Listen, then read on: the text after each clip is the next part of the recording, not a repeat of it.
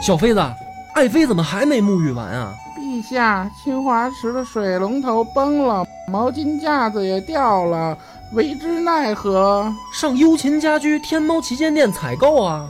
我。本节目由优琴家居天猫旗舰店冠名播出。霸清展兮吴红袖，揽高蓬兮煮美酒。一曲奏罢演刀歌，望古今兮多怀忧。竹帛横展无正败，书兄一夕夜正浓。相间多传奇旦事。君多闻兮复效忠。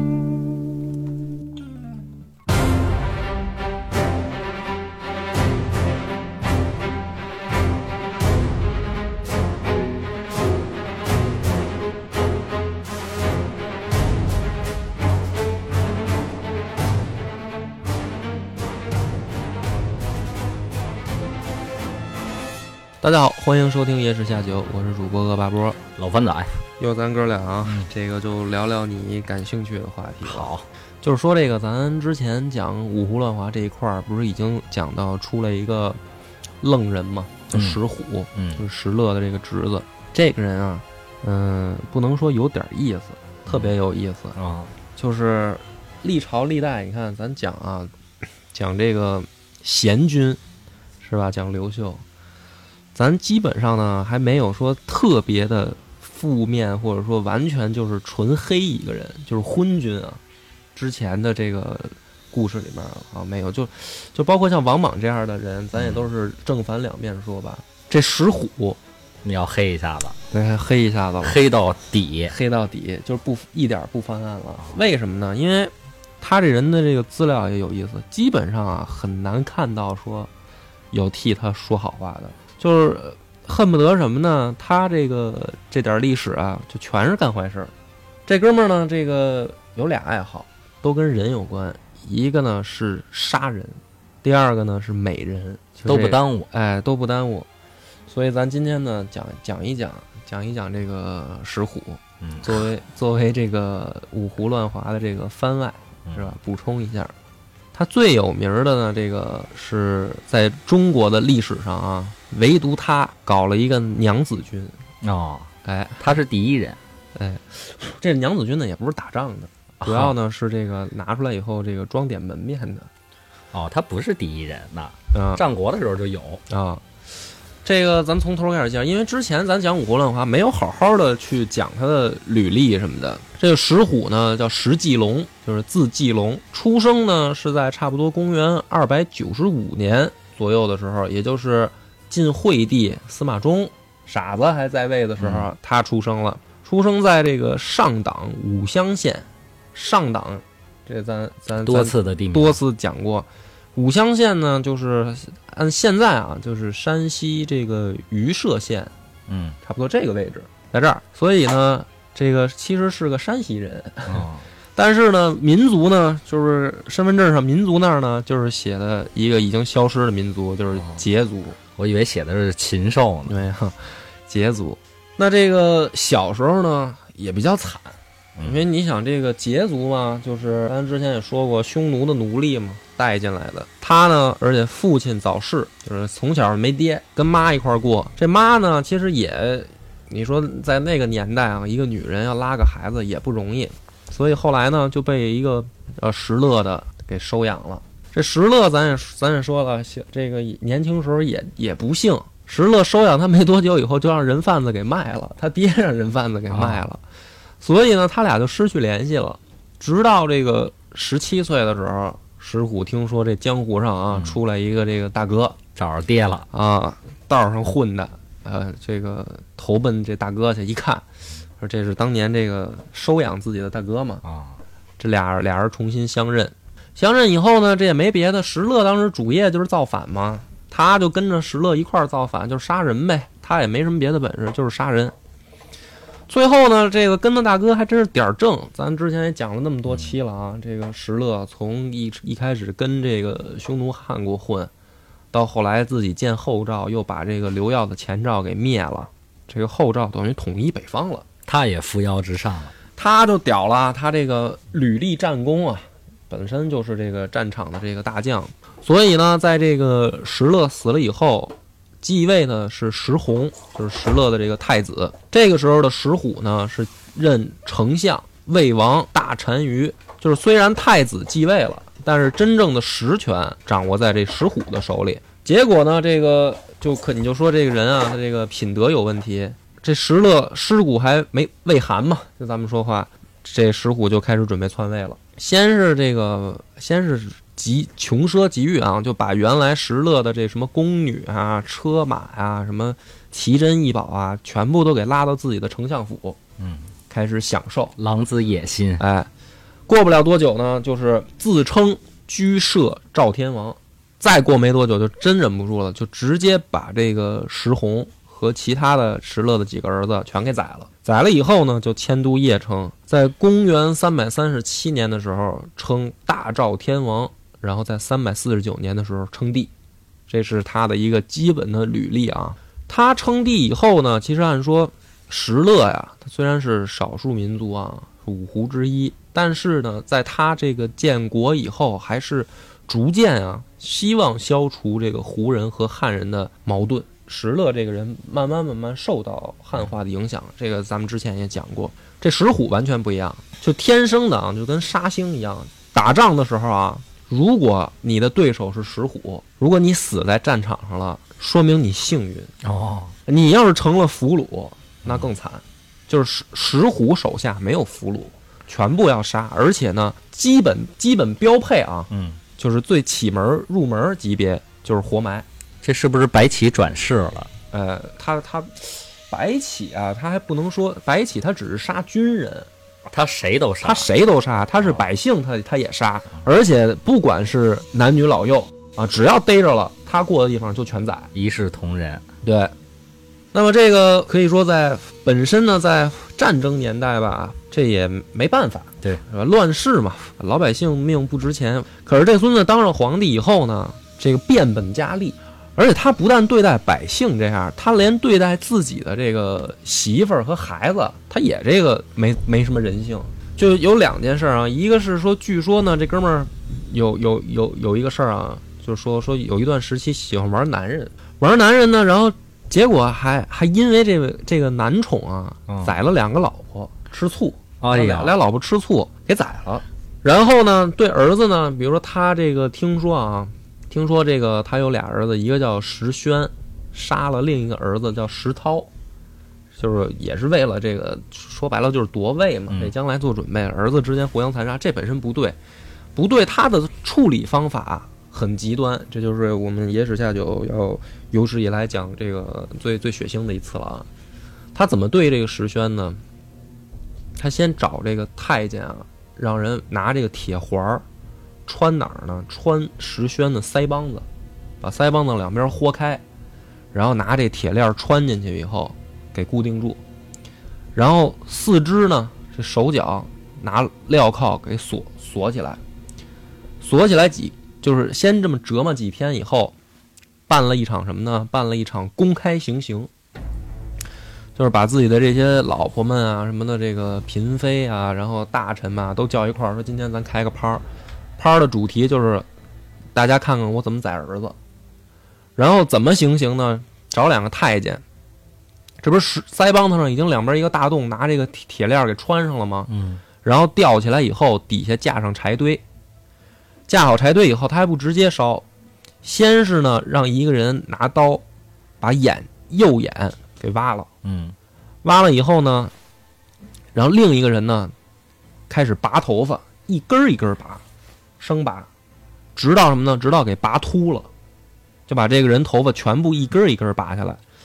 然后这个时候呢，再把舌头连根儿给切下来，嗯，哎，然后没头发、没眼睛、没舌头，这还不过瘾，再抽出钢刀，它不是砍是锯，嗯，找那种钝刀把四肢给锯下来，嗯，锯下来以后，然后再把肚子划开，把肠子、肚子全都给掏出来以后，扔扔在地上，就最后这人到这样的程度，还没断，趁着还没断气儿啊，嗯然后在底下再放火，放火烧成灰以后，把这骨灰拿到大街上扬了。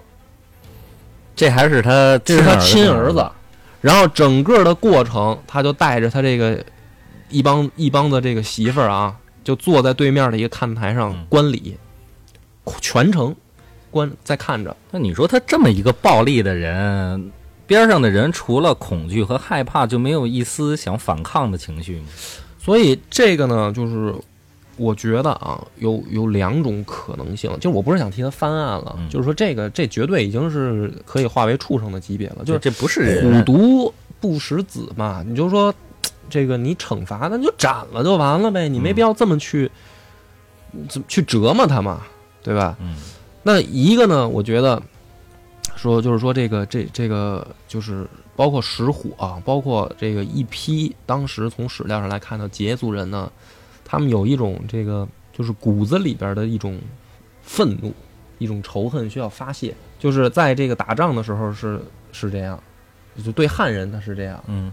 演变到什么呢？到他们当权以后，就是石勒死了以后，这些人在权力的这个助力下就变本加厉了。因为就是你想，他一开始杀汉人，可能是因为仇恨，因为汉人对他们也不好嘛。嗯这个咱也咱也不能不能那个，就是说白了，就是没把人家这个羯族人当人使嘛。嗯那肯定呢，他骨子里面，你想这个小时候就被当奴隶这么卖来卖来卖去的，生活都都成问题。那肯定他们长大了以后，对汉人有一种报复，在这个战场上养成了一种杀性。我觉得，嗯就是杀人成为了他们的一种视为正常、视为一个这个或者说平常的事儿了。那么这样的人，等他在当权以后，或者说走到这个帝国的顶点的时候，他在他眼里可能人人命啊，已经不是人命了。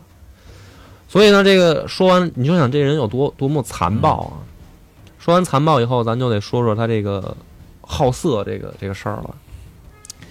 他这个当了皇帝以后呢，下了一个命令，就是全国十三岁以上到三到二十岁的女子嗯啊，请全部做好进入后宫的准备都归他。啊，就是随时入后宫，就相当于现在什么呢？相当于说国家，哎我就呃啊呃不是不是，就是说相当于在新闻联播上说了，嗯说这个只要是年满十三岁，在二十岁以下的，随时有可能这个进宫伺候伺候他，而且呢，这个他呢设置什么呢？设置这个女官。嗯，就是他还他还这个等于按等级，还得培训。哎，还还得这个等于按照制度来，他还不是说，你说你玩玩女人就玩女人呗，他还不是，他还是就是把这分级。那我觉得他这个分级最重要的参考指标就是长相呗，嗯，是吧？肯定就是长得好看，级别就高嘛。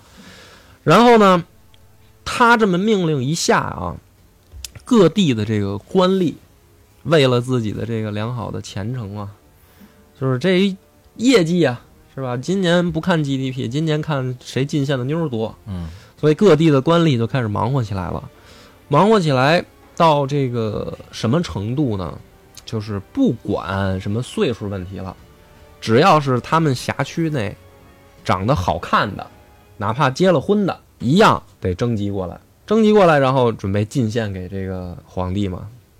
那这个里面就就有很多啊，很多人就受受不了这个屈辱，就是明明是已经结了婚的女的，嗯这丈夫就受不了了，就觉得这是奇耻大辱啊。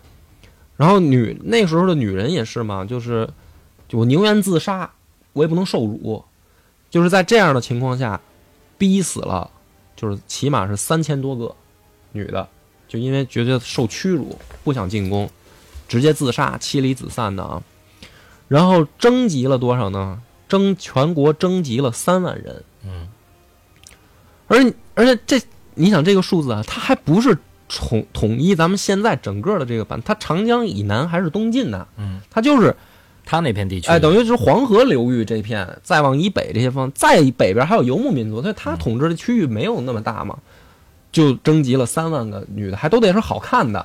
然后呢，还没完，就是他儿子石宣和公侯私下里边又征集了一万人，就是来来去去，这事儿总共征集来四万人，然后还逼死了三千多。这些人呢，全部送到这个石虎面前。石虎听到这个消息以后呢，非常高兴，搞了一次什么呢？搞了一次阅兵仪式，就让这个四万四万个女的啊，然后排成队列，就是跟咱们这阅兵仪式的，他站天安门城楼上那那意思，让这些女的挨排过来给他看。看完以后呢，还不过瘾，他在这个四万人里面呢，挑选出来一千名会骑马的美女。组成骑兵仪仗队，然后呢，据这个《资治通鉴》上写的啊，说他这个仪仗队的这个服饰是：皆著紫纶巾，蜀锦胯，金银楼带，五纹织成靴，执羽仪，鸣鼓吹，游宴以自随。就是这个一千人的美女骑兵骑兵队啊，不干别的，就是陪他玩儿。他出去上哪儿上哪儿郊游去，这这帮人这帮女的就得跟着他。穿的是什么呢？你看，刚才头上说的紫色的这个锦纶的头巾，下面穿着蜀锦制作的裤子，然后金银楼带，背的这个背带啊是金银打造，五彩织成的靴子，然后手里边拿着羽毛做成的这个仪仗，走的时候要奏军乐，跟着这这个石虎出去玩儿，而且他玩呢什么呢？他还喜欢打猎，那他把这个黄河以北的大部分地区都辟成猎场，嗯，猎场里面的野兽，不管是什么什么东西啊，只要是这个动物野兽，汉人不可以扔石子儿，不可以扔石子儿，就是连石子儿都不能扔，啊，就你更别说杀了，就是你扔个石子儿就叫犯罪了。左足进左足断，哎。右足进右足断，然后呢，这个很当时这个情况就是什么呢？就是说很很多老百姓被这个野兽袭击吃了都不敢不能还手，还手是犯罪了。嗯，他这一出去打猎呢，一玩就是就基本上就是白天出去，夜夜里才回来。嗯，这美美女队跟着啊。然后的问题是什么呢？就是这个四万美女，这这基本上是什么呢？基本上就是后来的这个唐宋元明清这个正式的媳妇儿加起来，还不如他这一次多。就是这帮皇帝，这么多人，这个给他送过来，他得住啊。对呀，就是说，这美女你得伺候好、照顾好了呀。你吃的不好、住的不好，就不是美女了，就就这个容貌得需要保养啊。怎么办呢？这个邺城啊，光在邺城就建造东西二宫，嗯，住不下。就是邺城里边单独打造东西二宫，打了两个皇宫，这这人住不下。然后还得在洛阳和长安分别再建，每个再建两处皇宫。这哪是皇宫，这是集中营。啊，就就是就是他自己的后宫嘛，嗯说白了，就是为了安放这四万四四万名妇女。然后呢，这个这还是正式的皇宫，咱不是说了吗？他这个美女还都分级呀、这上级的才才有权利住这皇宫啊。嗯，下级怎么办呢？就光邺城就打造打造了四十多个台观，那么，嗯、就为了给他这帮媳妇儿们造房子，动用了四十万民力，相当于平均十个人为一个女的造房子，他不是四万人四万美女吗？然后四十万人造房子，这里面呢不但要造房子，还要造好，还得按照这个标准打造。据说这个最最大的这个林林园啊，叫华林园，周长呢差不多是四十到五十公里，周长。这还是一个花园。然后这个它的最得意的是什么呢？叫太武殿。这个太武殿呢，台基高二丈八尺，长六十五步，宽七十五步，这是大小啊。上面全部要用有纹理的石头堆砌，那就得雕刻呀。哎，然后呢，这个这个柱子是吧？什么屋瓦这些全部就是金银装装点，玉璧什么的装墙，嗯，然后这个里面呢放上白玉床，挂着流苏帐，这就是他干的事儿，就是为了他自己的这个个人的爱好。然后呢，又在这个后面的显阳殿后呢建造宫殿，再造九座，里面住一万名美女啊，安排在这儿。美女呢也都得佩戴珠玉，着绫罗绸缎。然后呢，还平常还得训练他们，没事呢还得教他们骑马射箭啊，得玩的高兴。就这样的话呢，等于这个光这一件事儿，你就想想，可以说是把你就想他这件事得花多少钱。当时的这个百姓啊，据说是开开始啊还扛着，因为他是什么呢？他这个据史料记载说的是。增置女官二十四等，东宫十十二等，然后部属及公侯这个七十余国封国里面，各国各置女官九等。就是他不但自己玩，还得分给底下的人玩。嗯，然后安排这个官官级，官级你得给俸禄啊，对吧？你得发工资啊。就这件事儿一开始，他那你说钱从哪儿来？就是重税，嗯，从老百姓身上抽税。抽的税抽到什么程度呢？一开始这个老百姓啊，卖儿卖女还能顶过去，嗯，到最后怎么办呢？就是儿女都卖了，家里面也拿不出钱了，田地也没有了，以后只能什么呢？举家自杀，嗯，上吊。然后据说呢，是这个最残最残酷的时候，就是大街两边挂满了尸体，树上就是不是挂的树叶，挂的全是尸体。一家一家的集体自杀，被他逼的那就逼成这样，也没想过要反抗啊！那当然，后面这个咱们要按照五胡乱华再去讲他的报应嘛。那么，然后呢？你就想这这么一个王八蛋啊，就已经把老百姓逼成这样了。那是你看，咱们讲历朝历代，就是说，如果老子混蛋，可能儿子会好点，对吧？他儿子这个有一个爱好，跟他爹比啊更过分。他儿子爱好呢是这个，把朋狐朋狗友召集来起来以后开 party，然后每每次开 party 呢找一个这个美女，长得好看的盛装打扮，然后呢当众斩下首级，嗯，然后把这个头上面血污洗干洗干净以后放在盘子里面，大家传阅，传阅干嘛呢？就是今儿要吃它，然后把再把身上的肉一刀一刀片下来，搁在锅里涮熟了再吃。吃人，这是他儿子，所以呢，这个石虎当政时期的这个赵国，可以说是就是从上到下就是一帮畜生，从皇帝到皇帝他畜生他是没没人性啊，大臣其实我看也差不多，为什么呢？你就是你搜集这些这个美女也好，你去加税也好，这些人就是说白了推波助澜，嗯，所以这个。而且呢，最可气的是，当时起来推翻他的还不是不是什么汉人，就是最开始是因为他几个儿子自己争权，嗯，自己内部火并。火并残杀，然后到最后才是咱们后面的这个之前讲过的武道天王冉闵出来。那冉闵是实际上是汉人，但是也是他收养的义子，就石虎收养的义子。最后终于这个忍不住出来以后，把这个推推翻，就是把这个赵国推翻。推翻的时候，冉闵呢其实做的也也是怎么说呢？冉闵就出台了一个命令，叫灭胡令。嗯，就是只要长得像羯族人或者这个相关的胡人，杀了以后可以拿头换钱到官府。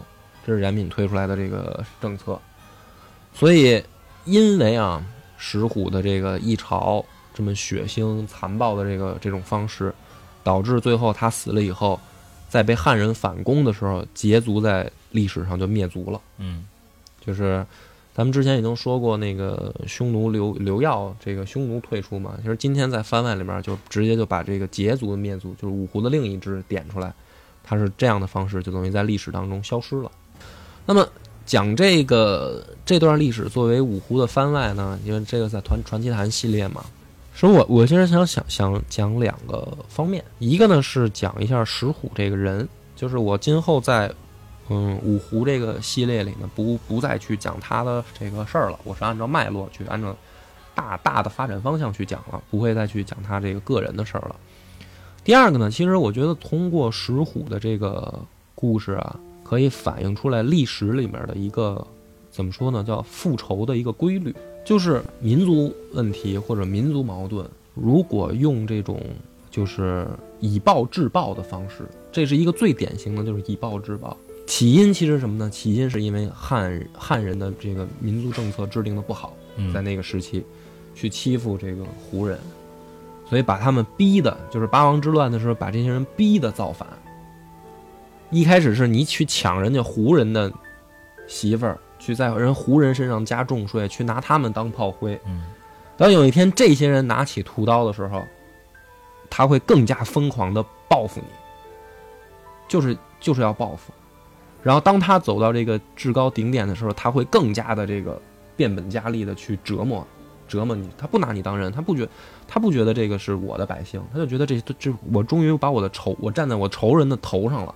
嗯他不觉得这是我自己的国家，我需要好好治理，然后再变成汉人，再回头，再回过头来，再报复他们，把他整个一族灭掉，这是历史里边的一个最典型的复仇的一个以暴制暴的循环。